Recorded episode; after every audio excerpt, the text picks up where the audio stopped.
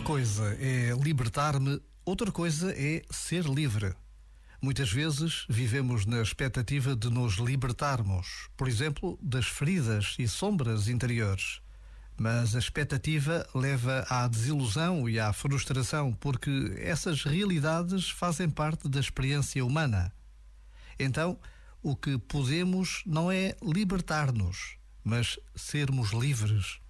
Enquanto o idealismo de nos libertarmos conduz à luta e a resultados provisórios, a humildade radical que está em sermos livres leva-nos, essa sim, à aceitação e à paz. Já agora, vale a pena pensar nisto. Este momento está disponível em podcast no site e na.